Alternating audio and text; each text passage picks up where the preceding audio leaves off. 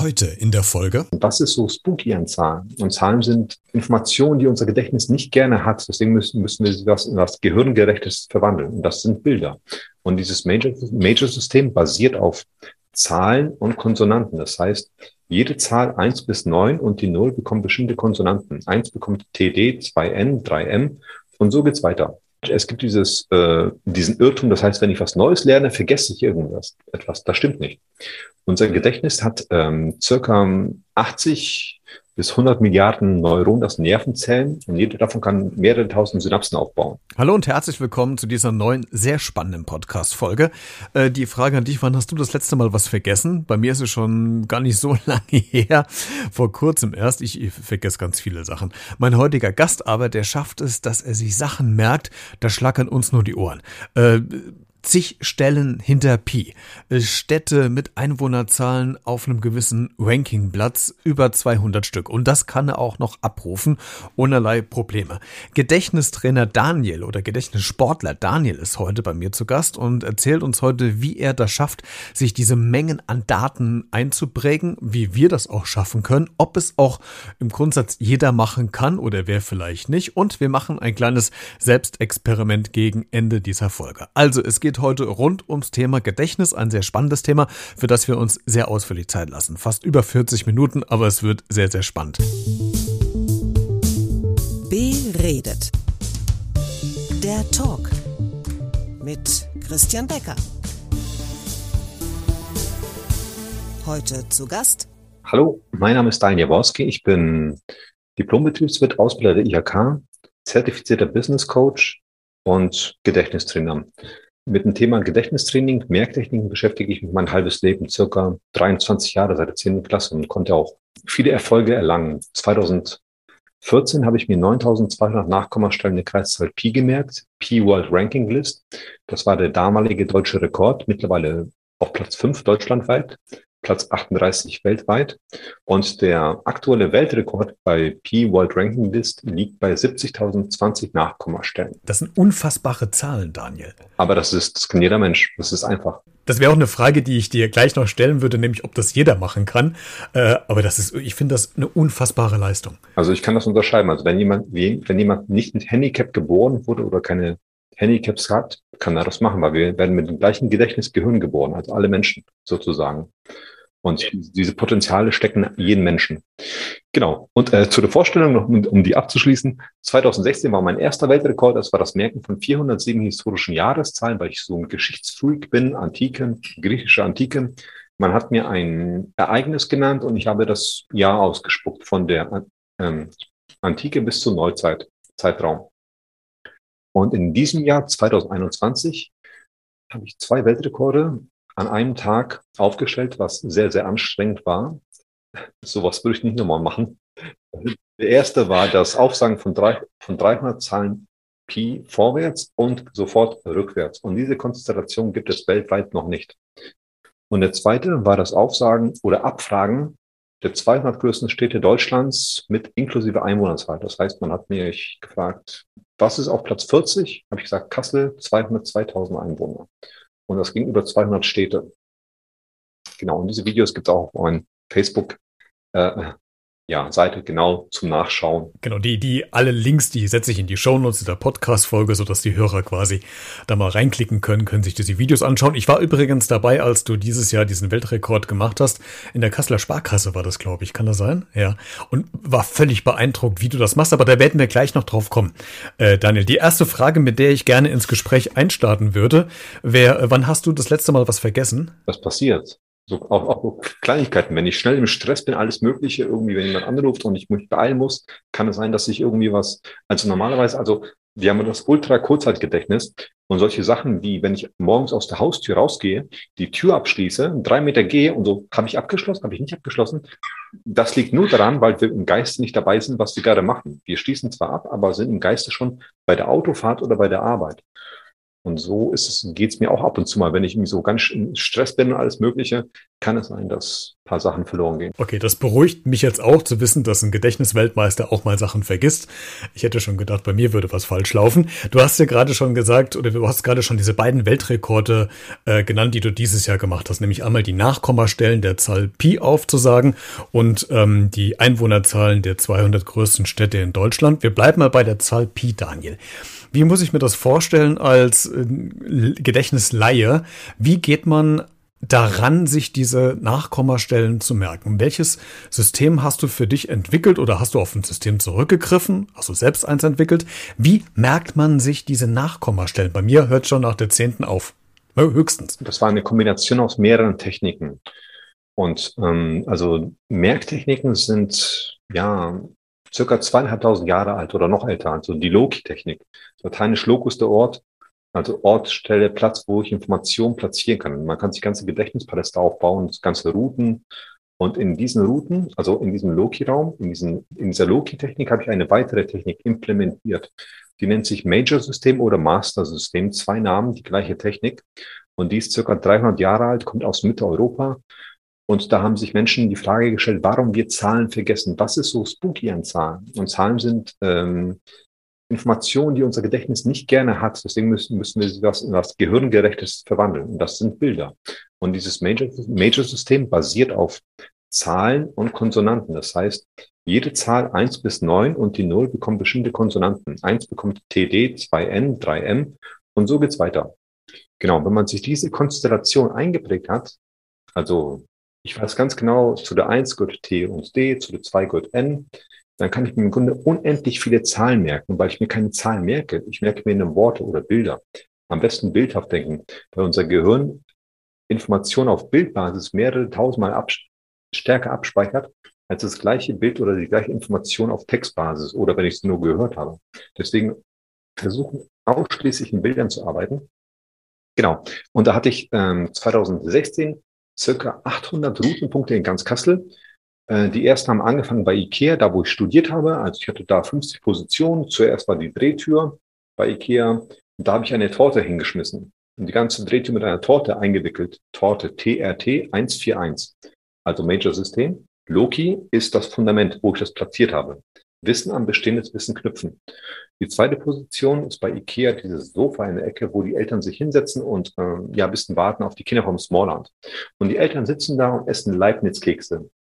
Leibniz-Kekse LBN 592. Und so geht's weiter. Das ganze IKEA-Haus und dann die nächsten Positionen. Damals von dem Rekord, das war der Weg von IKEA bis zum, bis zur Universität auf dem Campus, in der Bibliothek, Universitätsbibliothek. Damals habe ich noch eine, äh, ja, am Holländischen Platz gewohnt, eine ganz schlimme Gegend, auch in meiner kleinen Wohnung und dann vom Holländischen Platz bis zum Rathaus hoch und im City Point alle Geschäfte. Also alles, was du kennst, bestehendes Wissen, das kann alles sein. Das kann deine Nase sein, das kann dein Ellbogen sein, das kann der Stuhl sein, auf dem du sitzt. Überall kannst du Information, Informationen platzieren.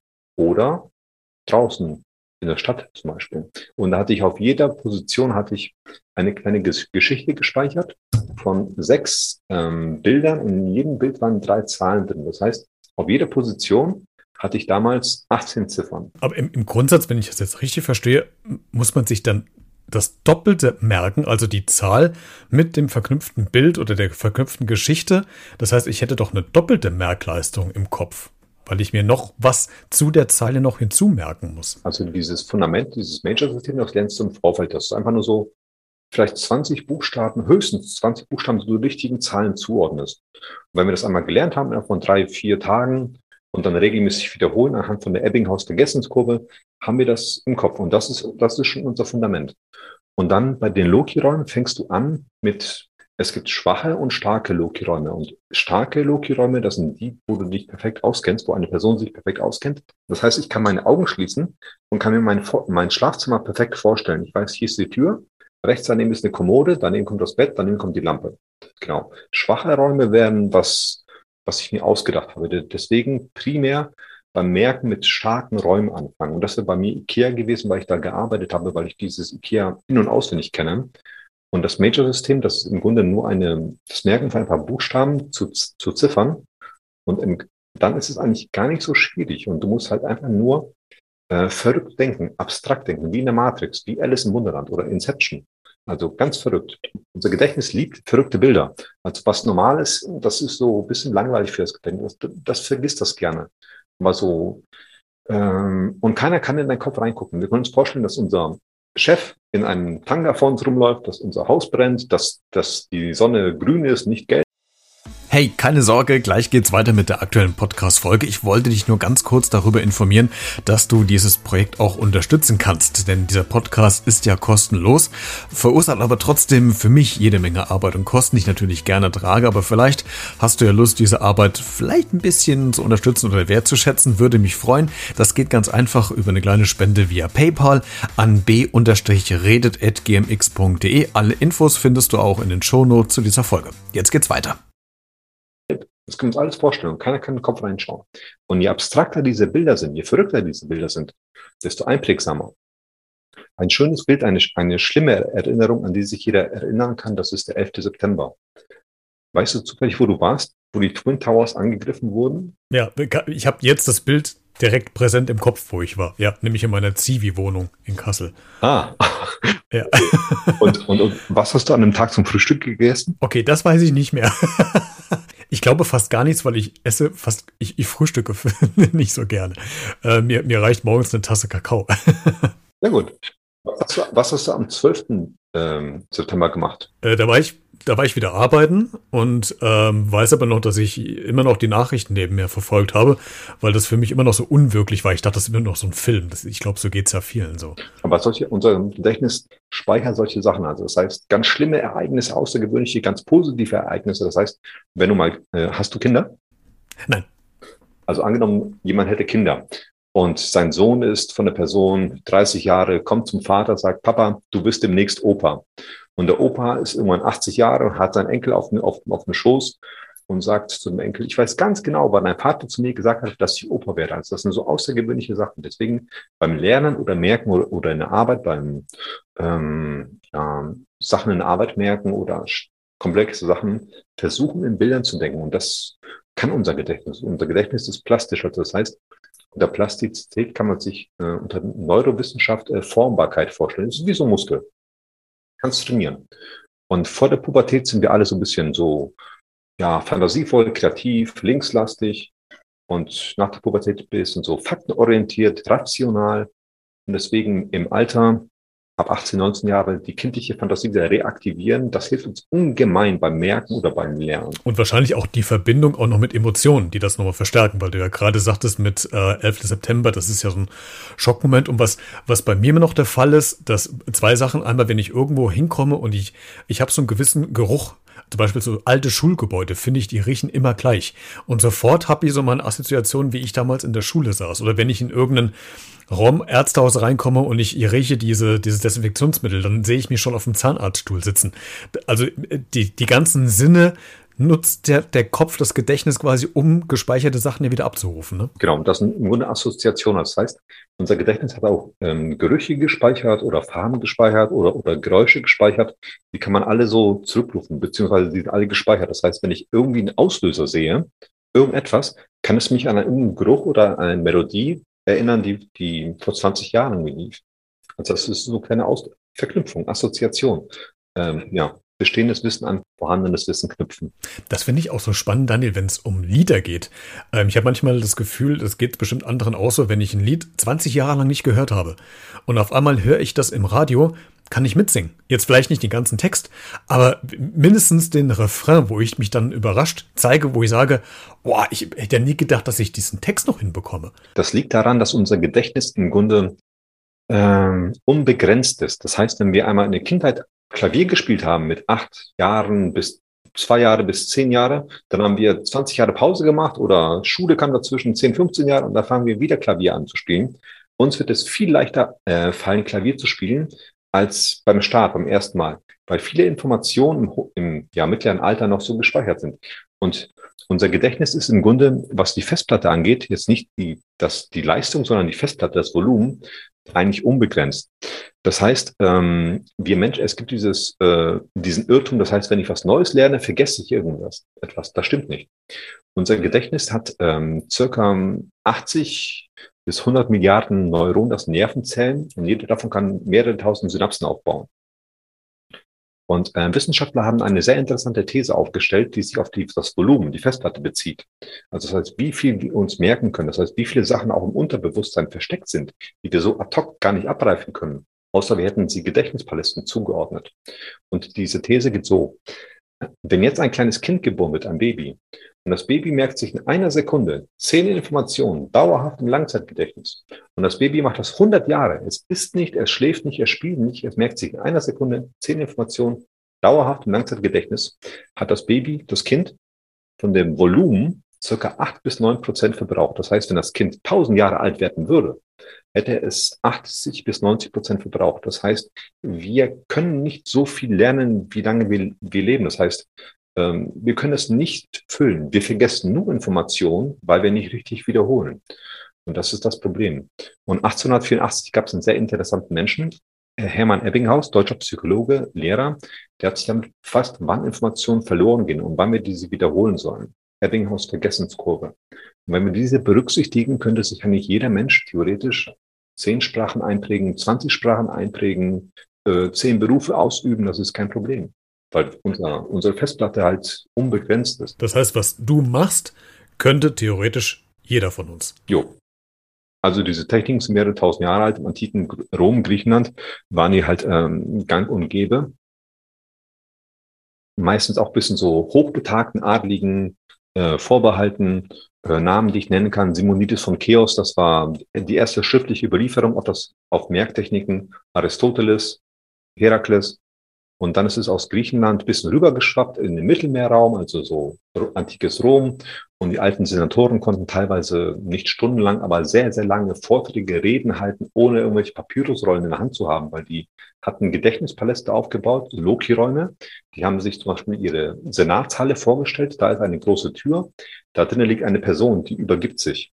Das könnte seine bildhafte Assoziation sein für, ähm, ich möchte über das Pestproblem im Griechenviertel sprechen. Und so hat er in seinem Raum circa 20, 30, 40 oder 50 Positionen also genau wie ich zum Beispiel bei Ikea, die Drehtür und das Sofa und so weiter und so weiter, hat er in seiner Senatshalle und da hat er im Geiste Assoziation platziert. Zum Beispiel.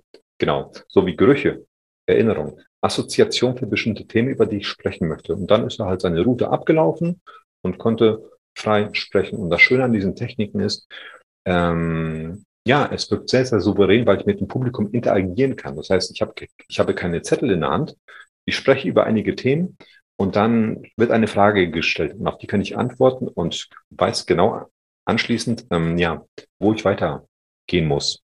Wo ich ähm, den Rekord mit der Zahl Pi aufgestellt habe, habe ich, hab ich das gleiche gemacht. Ich habe äh, 100, nee, eine Stunde habe ich Zahlen aufgesagt mit verschlossenen Augen, bin aufgestanden fünf Minuten, habe jongliert und dann wieder eine Stunde. Und ich wusste ganz genau, wo ich stehen geblieben bin. Das heißt, ich bin bei meiner Route beim City Point angekommen in der Information das war mein letzter Punkt. Da habe ich eine Pause gemacht. Und der nächste Punkt im City Point ist Sidestep. Da hatte ich eine kleine Geschichte und da bin ich weitergegangen. Also das heißt, ich verliere nicht den Faden, ich weiß ganz genau, wo ich einsteigen muss. Hm, unfassbare Leistung. Du hast eben in der Vorstellungssatz gesagt, im kleinen Nebensatz, dass es ja auch ziemlich anstrengend ist. Gerade bei den letzten beiden Weltrekordversuchen, also mit der Pi, mit der Zahl Pi und den Städtenamen und den Einwohnerzahlen. Und das hat man dir auch angemerkt, wenn man damals in dem Stream mit dabei war. Ich hatte das Gefühl, als du fertig warst und alle geklatscht haben, dass du so einen Tunnelblick, du warst vielleicht noch irgendwie anders. So wirkte das äh, von außen. Ähm, wie anstrengend muss ich mir das vorstellen? Bist du dann so, dass du tatsächlich körperlich, geistig so müde bist, dass du dich hinlegen musst, du schläfst dann stundenlang oder gehst du joggen, damit du wieder wach wirst? Also wie muss ich mir diese Art von Müdigkeit vorstellen, wenn du so eine Gedächtnisleistung erbracht hast? Also das wäre, also Müdigkeit war im Geiste nur, also wirklich sehr, sehr erschöpft. Nicht körperlich, aber so geistig, mental. Weil, ähm, wie gesagt, es waren zwei Rekorde, die sehr viel Konzentration erfordert haben und beide hintereinander war schon sehr, sehr anstrengend. Also ich habe einen einfachen angefangen. Die Zahl Pi vorwärts ist eigentlich simpel. Dann war es ein bisschen schwieriger, die Zahl Pi rückwärts aufsagen. Das heißt, ich musste meine ganze Route mit geschlossenen Augen rückwärts ablaufen. Das ist ungefähr, kann man sich vorstellen, als ob ich von der Arbeit mit einem Rückwärtsgang nach Hause fahre. Das heißt, ich schaue nur in den Spiegel und muss spiegelverkehrt denken. Das ist auch schon ein bisschen anstrengender. Und das Schlimmste, Das waren die 200 Städte Deutschlands. Das ging ungefähr eine Stunde lang. Das heißt, ich musste genau, das war so wie so eine Art Excel-Tabelle. Ich hatte eine Platz, eine Platzzahl, ich hatte die Stadt und die Einwohnerzahl. Und da musste ich mal hin und her springen, weil aus dieser Box verschiedene Nummern gezogen wurde, 40 oder 1 und 2. Und da musste ich in diese Tabelle hin und her springen und in die Zeilen gehen. Und also die Kombination aus beidem war halt sehr anstrengend. Also ja, geistig sehr anstrengend. Wie ein so geistiger Marathon kann man sich vorstellen. Also am Ende war ich schon ein bisschen platt. Jetzt ist ja zwischendurch auch mal, ähm, bist mal an der Stelle rausgekommen. Ich weiß nicht mehr ganz genau, wo das war. War gleich bei der Zahl Pi. Und da habe ich mich gefragt, wie fängst du dich selbst wieder auf, damit du wieder an dem Punkt zurückkommst, wo du als letztes warst, wenn du dich selbst irgendwie verloren hast? Also ich mache das mal so, dass ich ähm, zum Beispiel bei Ikea ist die Torte, da an der Drehtür bei der, der Sitzecke ist, esse ich die Leibniz-Kekse oder die Person.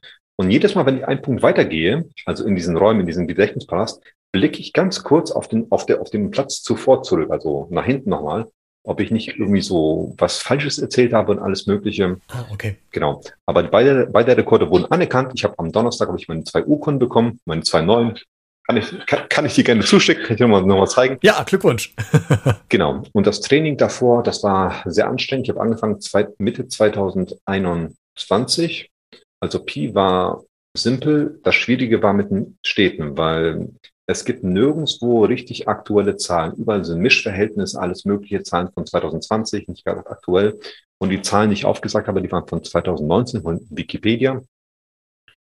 Genau. Und das war ein bisschen komplexer, sich einzubringen. 200 Informationen steht das. Dann kann man sich vorstellen, wie so 200 kleine Geschichten, wo drei Informationen vorkommen. Platzhalter, Stadt und Einwohnerzahl. Und das hast, aber hast du ja super hingekriegt. Ich habe gerade, als du so erzählt hast, wie du das alles machst und worauf es beim Gedächtnistraining ankommt, mir so die Frage gestellt, ist dann tatsächlich Google, andere Suchmaschinen, Internet eigentlich der größte Feind eines Gedächtnistrainers oder von uns generell, weil wir können, wir müssen uns ja heutzutage gar nichts mehr, also wir müssten uns nichts mehr merken, weil wir ganz schnell äh, nachgeschaut haben. Das heißt, im Grundsatz ist doch diese, diese, diese ganzen neuen Medien für unser Gedächtnis doch der größte, der ist doch der Endgegner eigentlich, oder? Genau, das ist der Todfeind. Also wir müssen bei Google, Google gar nichts mehr ausschreiben. Du schreibst nur zwei Buchstaben und der füllt das ganze Wort aus oder alles ja. Oder beim Browser, also www.d, dann hat er ein ganzes Wort oder ganze irgendwas gespeichert. Also gibt es schon Vorschläge. Also es wird uns sehr viel abgenommen und das ist halt sehr, sehr schlecht, weil wir unser unser Gedächtnis ist ein Hochleistungscomputer, weitaus tausendmal effektiver als jeder PC, also weitaus äh, kreativer. Also kein PC der Welt hält mit der Kreativität, Fantasie eines Menschen mit. Und auch von der Leistungsdauer, wenn ich ein PC mit, mit ähm, Spielen füttere oder, oder Videos oder Filme, das Ding wird langsamer, langsamer, lauter, lauter und ich muss neu machen. Gedächtnis andersrum. Das heißt, je mehr Action das Gedächtnis bekommt, desto mehr Leistung. Also desto stärker wird es sozusagen. Wann hast du denn für dich entdeckt, dass du das so kannst? Oder wann hast du denn bewusst damit angefangen? Du hast es eben schon gesagt, das ist schon ein paar Jährchen her, aber kannst du dich noch an den Punkt erinnern, wo du gemerkt hast, hoppla, hier habe ich vielleicht, also eine Begabung ist es ja im Grundsatz nicht, weil es ja jeder machen könnte, theoretisch, aber ich kann hier was, was vielleicht nicht so schnell jeder andere machen kann. Gab es da irgendeinen so Punkt in deinem Leben, wo das dir ganz bewusst geworden ist, dass das funktioniert bei dir? Das war, also ich bin ziemlich früh drauf gestoßen, das war in der zehnten Klasse. Das war vor circa 23, 22 Jahren irgendwie. Also meine, alle meine Freunde waren schon ein bisschen zu kreativ. Äh, ich, ich meine, das ist schon bodenständig und ähm, hatten eine Freundin, alles Mögliche. Und ich war immer noch so ein bisschen Star Trek, Star Wars, immer noch. Das ist ganz cool. Und da meinte mein Lehrer zu mir, stell dir mal eine Zahl, also eine Eins, als einen Stift vor zum Beispiel. Also von der Form her. Und da habe ich das gemacht, habe gemerkt, hm, okay, du kannst ganz gut visualisieren. Und da so bin ich zu den Techniken gekommen. Und dann im Laufe der Zeit haben sich viele Techniken, habe ich viele Techniken inhaliert, habe mittlerweile ein ganzes Bierregal voller Bücher. Ja, und dann hat sich zwei Jahre später herausgestellt nach der Schule, dass ich Autodidakt bin und über so eine Art, das, so eine Art Savants ist es nicht. Savants hat immer so diesen Beigeschmack, dass es halt so eine Inselbegabung bei äh, nicht so intelligenten Menschen ist. Aber bei mir ist es halt so, dass ich Bilder sehr, sehr, sehr, sehr gut vorstellen kann, also, also ob diese Bilder schon mal da gewesen wären. Das heißt, wenn wir beide uns unterhalten, kann ich links neben dich im Geiste, kann ich ein Bild projizieren, was ich gespeichert habe. Ich habe den Film Waterloo gesehen und Napoleon auf seinem Pferd. Und das könnte ich im Geiste neben dir speichern. Das wäre wär fast wie so ein Bild. Das heißt, wenn ich mich morgen an dieses Bild erinnern würde, wie ich mit dir spreche, würde ich Napoleon links neben dir sehen auf dem Pferd.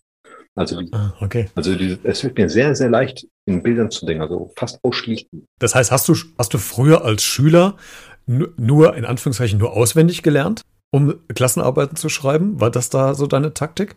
Dass du wissen musst, okay, ich brauch's gar nicht vielleicht, also gerade wenn jetzt Geschichte oder Deutsch oder sowas ist, ich, ich muss es nicht unbedingt verstehen, auch wenn du es verstehen würdest.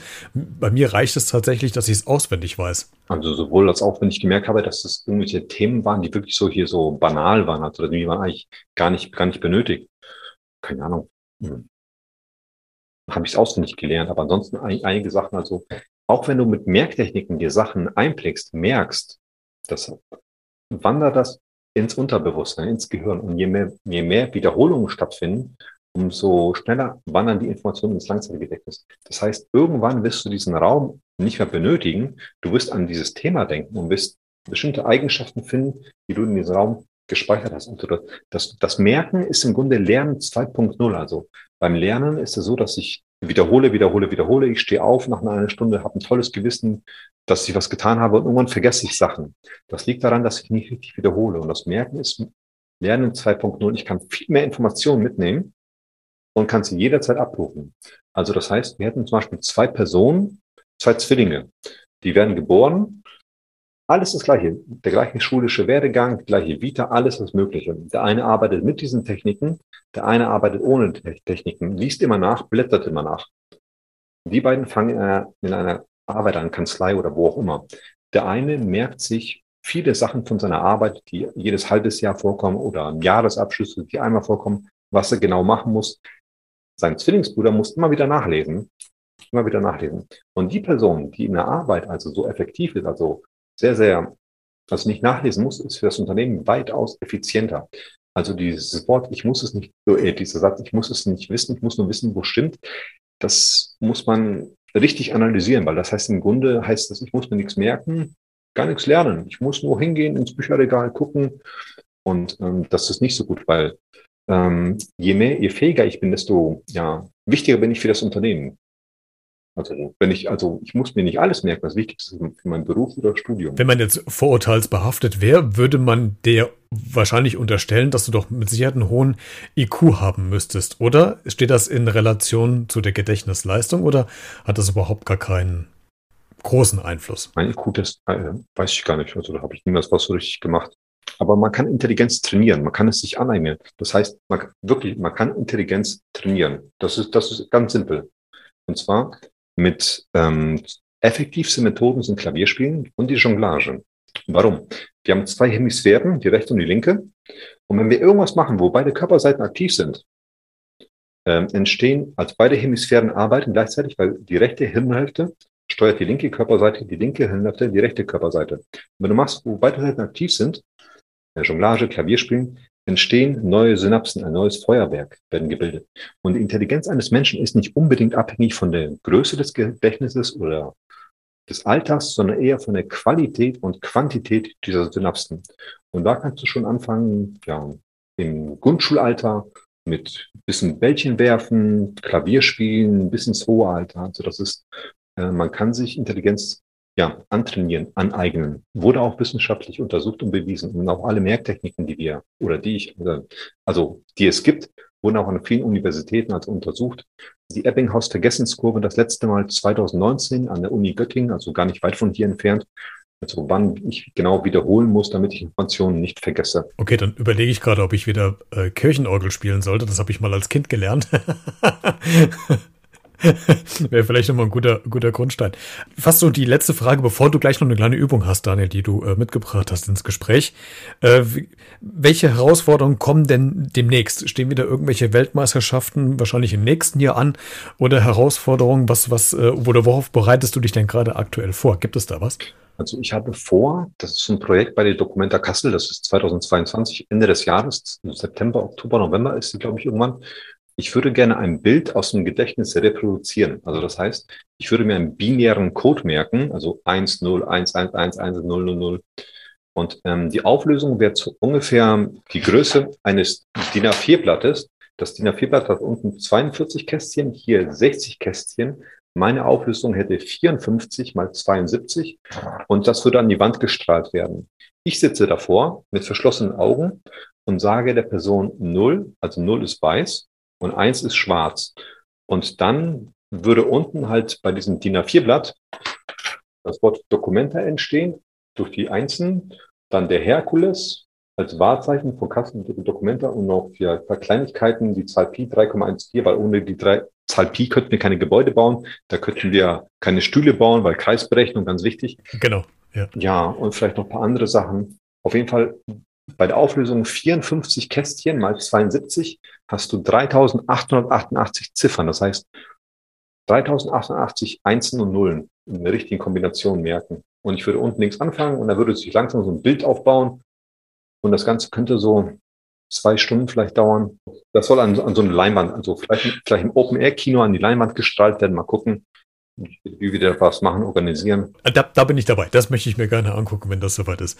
Äh, Daniel, jetzt wird's vielleicht für mich ein bisschen peinlich, weil du hast eine kleine Aufgabe mitgebracht, äh, um mir was zu zeigen. Äh, erklär uns doch ganz kurz für die, die es nicht sehen können. Übrigens, das Video kannst du trotzdem auf YouTube angucken, aber wenn du es jetzt gerade hörst, Daniel, vielleicht kannst du kurz den Hörer beschreiben, was du vorhast mit mir. Ich bin überhaupt nicht vorbereitet, also das muss ich dazu sagen. Ich bin auch ganz schlecht. Ich verliere immer in Memory, auch gegenüber die Kinder. Ich kann mir das nicht merken.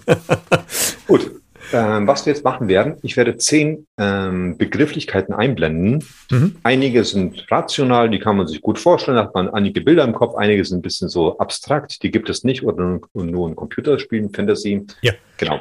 Und dazu gibt es eine Minute Zeit, um sich die einzuprägen.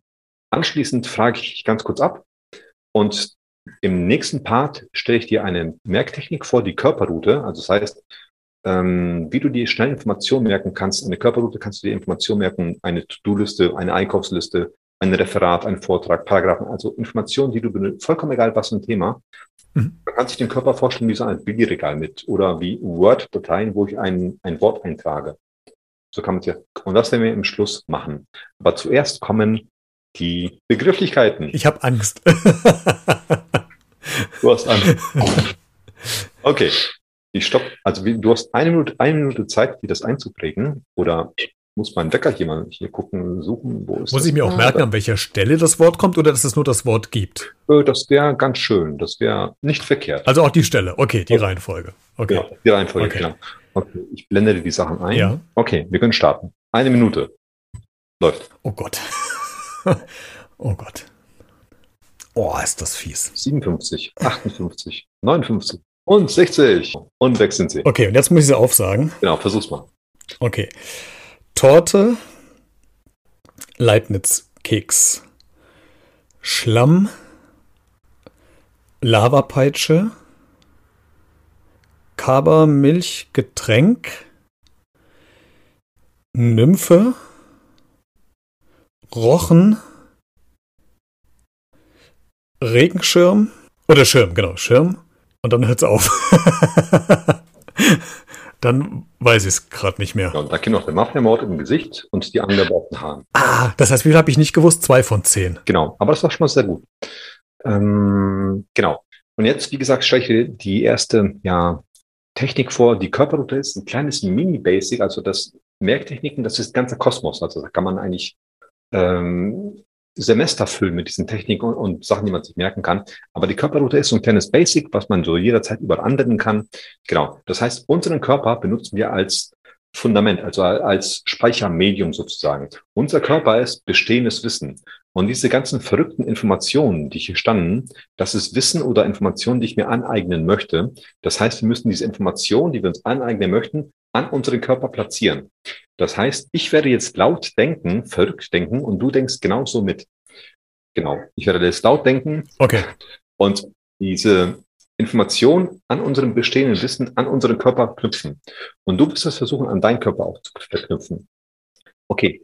Die erste Information, das, waren, das war der, das Wort Torte.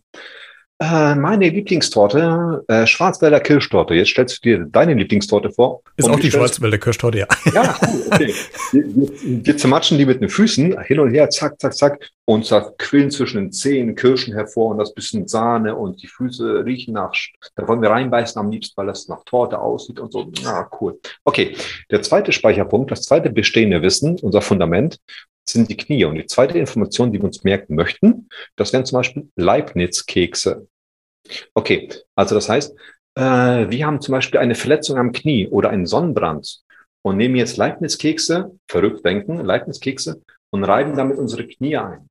Und plötzlich dieser Sonnenbrand geht weg, diese Verletzung geht weg und die Leibniz-Kekse am Knie, die helfen richtig gut. Alles fühlt sich top an. Die nächste Information, die wir benötigen, äh, der Schlamm. Das Wort Schlamm. Also die, das könnten auch Referatseinheiten sein oder andere Informationen. Genau. Aber in dem Fall ist es der Schlamm. Wir fassen in die Hosentaschen und gucken so, dass es Schlamm auf den Händen und das ist grüner Schlamm. Und der riecht nach Lichtgeschwindigkeit. Okay, Schlamm in Hosentaschen, grün, Lichtgeschwindigkeit. Hm. Okay. Dann hätten wir den Rücken. Am Rücken, das wäre die Lavapeitsche beispielsweise, Nummer vier. Und ja, wir sind wieder mal zum wiederholten Male ver, äh, verspätet in die Arbeit gekommen oder wir haben unsere Hausaufgaben nicht gemacht oder wir haben Blödsinn angestellt. Und genau, wir haben unsere Hausaufgaben nicht gemacht und unser Lehrer, der peitscht uns mit so einer Lavapeitsche genau von, auf dem Schulhof aus vor der ganzen Klasse. Zack, zack, zack. Unser ganzer Rücken ist ja verwundet mit so Striemen von so einer Lavapeitsche. Okay. Der nächste Punkt, Speicherpunkt, ist der Bauch, Nummer fünf. Die fünfte Information, die wir uns merken möchten, das wäre das Kaba Milchgetränk beispielsweise. Stellt euch vor, stell dir vor, wir liegen, ja, wir haben so Durst gehabt und wir schnappen uns diese kleinen gelben Tütchen, die es gibt im Discounter und liegt ganz, ganz viel Kaba Milchgetränk und dann haben wir so einen großen Bauch und können nicht mehr liegen und, und oh, wir haben Bauchschmerzen, Grummeln und uh, können uns nicht bewegen und Kaba getrunken. Genau. Okay. Die nächste Information, die Nummer sechs, das wäre beispielsweise die Nymphe, also eine Meerjungfrau. Und die, der sechste Speicherpunkt, das wäre unser Brustkorb, Dekolleté. Jetzt könnten wir uns vorstellen, dass Ariel, die Meerjungfrau, vorbeigeschwommen kommt und die ist müde, die legt sich hier drauf auf die Brust, die äh, ruht sich aus, wir schauen uns die Ariel an. Oder wir haben keinen Bock mehr zu arbeiten. Wir werden Matrose, wir gehen zum Hafen und tätowieren uns hier eine Meerjungfrau auf die Brust. Das wäre auch schön. Eine Meerjungfrau auf die Brust tätowieren. Okay. Der siebte Speicherpunkt an unserem Körper, das wären unsere Schultern unsere Schultern. Die siebte Information, die wir benötigen, das wäre der Rochen. Okay? Stellt euch vor, stell dir vor, ähm, wir gehen in ein Zoogeschäft. Da kaufen wir so einen kleinen Babyrochen, so einen ganz kleinen süßen Rochen, den packen wir auf die Schulter und den nennen wir Timmy und der springt, macht Saltis über den Kopf, springt nach rechts und nach links. Ganz wichtig ist, Kreativität einzubauen. Kindliche Fantasie. Einstein sagte, Kreativität ist Intelligenz, die Spaß macht. Genau. Also hier hatten wir einen kleinen Rochen. Zack, Genau. Der achte Speicherpunkt ist unser Hals. Und die achte Information, die wir benötigen, das wäre die Information Schirm. Okay?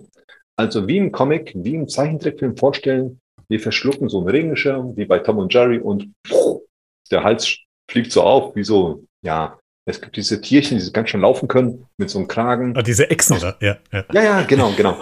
Oder, oder wir, wir haben so einen, so einen Schirm wie beim Tierarzt, dass wir uns nicht kratzen können um Halsschirm. Der neunte, vorletzte Speicherpunkt ist unser Gesicht.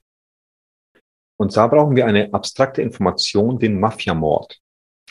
Jetzt könnten wir uns vorstellen, äh, vorstellen, es gibt unendlich viele Möglich Möglichkeiten, diese Informationen zu verbinden. Also unendlich, weil jeder Mensch ein bisschen anders denkt. Unser Gesicht, ja, wir haben jemanden, verpetzt von der Mafia und da kommt Al Capone vorbei und der schießt uns ins Gesicht, ganz schlimmes Bild und da entsteht Mafiamord. Oder auf der rechten Nase habe ich Al Capone ganz klein, links ist sein Kontrahent und Al Capone bringt ihn um und versteckt ihn in der Nase. Wäre ja auch möglich. Mafiamord. Also diese Information platzieren. Nummer zehn werden die Haare, also das zehnte, der zehnte Speicherpunkt. Und die zehnte Information, das wäre die Angabe. Also eine Volleyballangabe oder Tischtennisangabe. Jetzt können wir uns vorstellen, wieder ganz verrückt abstrakt denken. Unsere Haare sind lebendig, okay? Die haben Namen und das sind, und das sind Volleyballspieler. Und der rechte schmeißt einen Ball, das rechte Haar zum linken, da entsteht eine Angabe auf dem Kopf. Okay, gut. Jetzt haben wir zehn, Informat äh, zehn Speicherpunkte, das ist sehr wenig, mit zehn Informationen platziert. Und Jetzt können wir die Information vorwärts abrufen, rückwärts abrufen, individuell abrufen, wie wir möchten. Versuchen wir es mal. Was befand sich bei den Füßen für eine Information? Die Torte. Okay. Bei den Haaren? Die Angabe. Die Knie? Die Leibniz-Kekse? Butterkekse? Genau, das Leibniz, Gesicht? Genau. Äh, Mafiamord? Die Hosentaschen, Schlamm. der Hals, Schirm. der Rücken, Äh, Peitsche, Lavapeitsche. genau, dann, und dann habt ihr die Schultern, Der Rochen. der Bauch, Äh, das ähm, Milchgetränk. äh, Kaba Milchgetränk. Ja. perfekt, top. Und das Dekolleté, die Brust, Die Nymphe. genau, super, top. Also theoretisch können wir uns auch 100 Informationen merken oder noch viel mehr. Und ähm, also diese Körperroute kann, ist sehr, sehr banal und die kann ich eigentlich sehr, sehr oft überall einnutzen. Also ähm, als To-Do-Liste, als Einkaufsliste, ähm, um mir Sachen zu merken, Kleinigkeiten, Referate, Vorträge. Also das ist so ein, so ein, so ein ja, Giveaway Mhm. sozusagen, dass man jederzeit überall anwenden kann. Das heißt, ich muss irgendwie Informationen verrückt abstrakt mir an ein bestehendes Wissen anknüpfen. Das paar Mal wiederholen und dann bleiben die für eine lange Zeit oder dauerhaft im Gedächtnis. Ich könnte mir vorstellen, wenn du mir oder wenn wir uns in drei Tagen nochmal sehen würden, dann würdest du mich fragen, was war das Gesicht? Würde ich es wahrscheinlich auch noch wissen dann, ne? Ja, ja, das wirst du. Das, das wirst du in einer Woche, das wirst du in einer Woche noch wissen. Das ist ja echt spannend. Das, das war sehr, äh, sehr toll, weil ich habe am Anfang so ein bisschen Angst gehabt, weil ich nicht wusste, wie viele Begriffe du hast. Ich war gerade selbst überrascht, dass ich acht von zehn am Anfang gewusst habe. Ich habe mir tatsächlich auch eine eine Geschichte konstruiert. Ich habe halt gesagt, okay, auf der Torte ist der Leibniz-Keks. Der Leibniz-Keks hat die Schokolade. Die Schokolade sieht aus wie ein Schlamm. In dem Schlamm liegt die Lavapeitsche. Da hinten dran hängt an der an dem Peitschenende ein Kabermilchgetränk, was eine Nymphe anfasst. Und die Nymphe hat auf der Schulter ein Rochentattoo, ähm, welches äh, an dem Schwanz einen Schirm festgebunden hat. Und dann war aber die Zeit vorbei, wo ich mir die Geschichte konstruiere. Also bis dahin bin ich gekommen und deswegen wusste ich die letzten beiden Begriffe nicht mehr. Das ist sehr gut. Du hast eine, eine, eine Merktechnik ähm, benutzt, äh, die Kettenmethode oder, oder Geschichtentechnik. Also das heißt, es gibt, es gibt viele Techniken und die zehn Begriffe könnten wir uns mit verschiedenen Techniken merken. Also die Geschichtenkettenmethode, was du angewandt hast, ist eine super tolle Technik, auch ja, ein paar tausend Jahre alt. Das heißt, Informationen in so eine verrückte Geschichte einzubinden. Und wir merken uns die.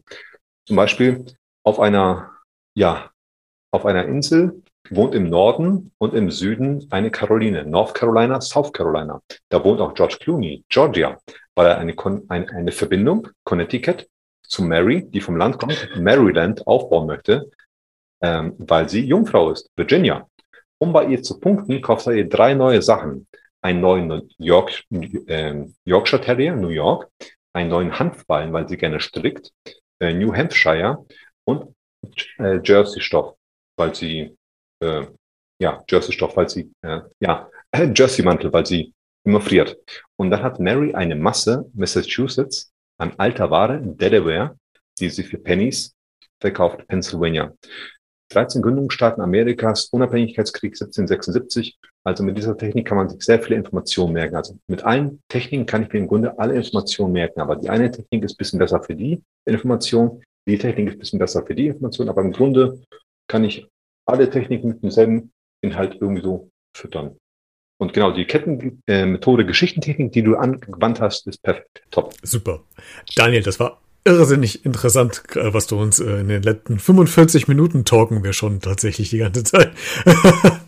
Aber es ist super spannend gewesen, ähm, dass du uns so Einblicke gegeben hast, wie du arbeitest, wie du dir Sachen merkst und uns Tipps gegeben hast, wie wir das auch machen können und das selbst auch gerade im, eigenen Leib erfahren habe. Das war sehr, sehr spannend. Ähm, ich danke dir sehr, dass du heute mein Gast warst und so ein bisschen uns hast in deinen Kopf reinschauen lassen. Äh, ein, ein ganz spannendes Thema und vielen Dank, dass du da warst. Ja, ich bedanke mich. Vielen Dank. Wenn du jetzt noch mehr Informationen zu meinem heutigen Gast haben willst, dann schau einfach mal in den Shownotes, äh, also der Podcast-Folgenbeschreibung zu dieser Folge vorbei. Da habe ich dir noch ein paar Informationen angehängt, wenn du noch ein bisschen neugierig bist. Ansonsten hast du vielleicht auch eben gerade bei dem kleinen Experiment mitgemacht.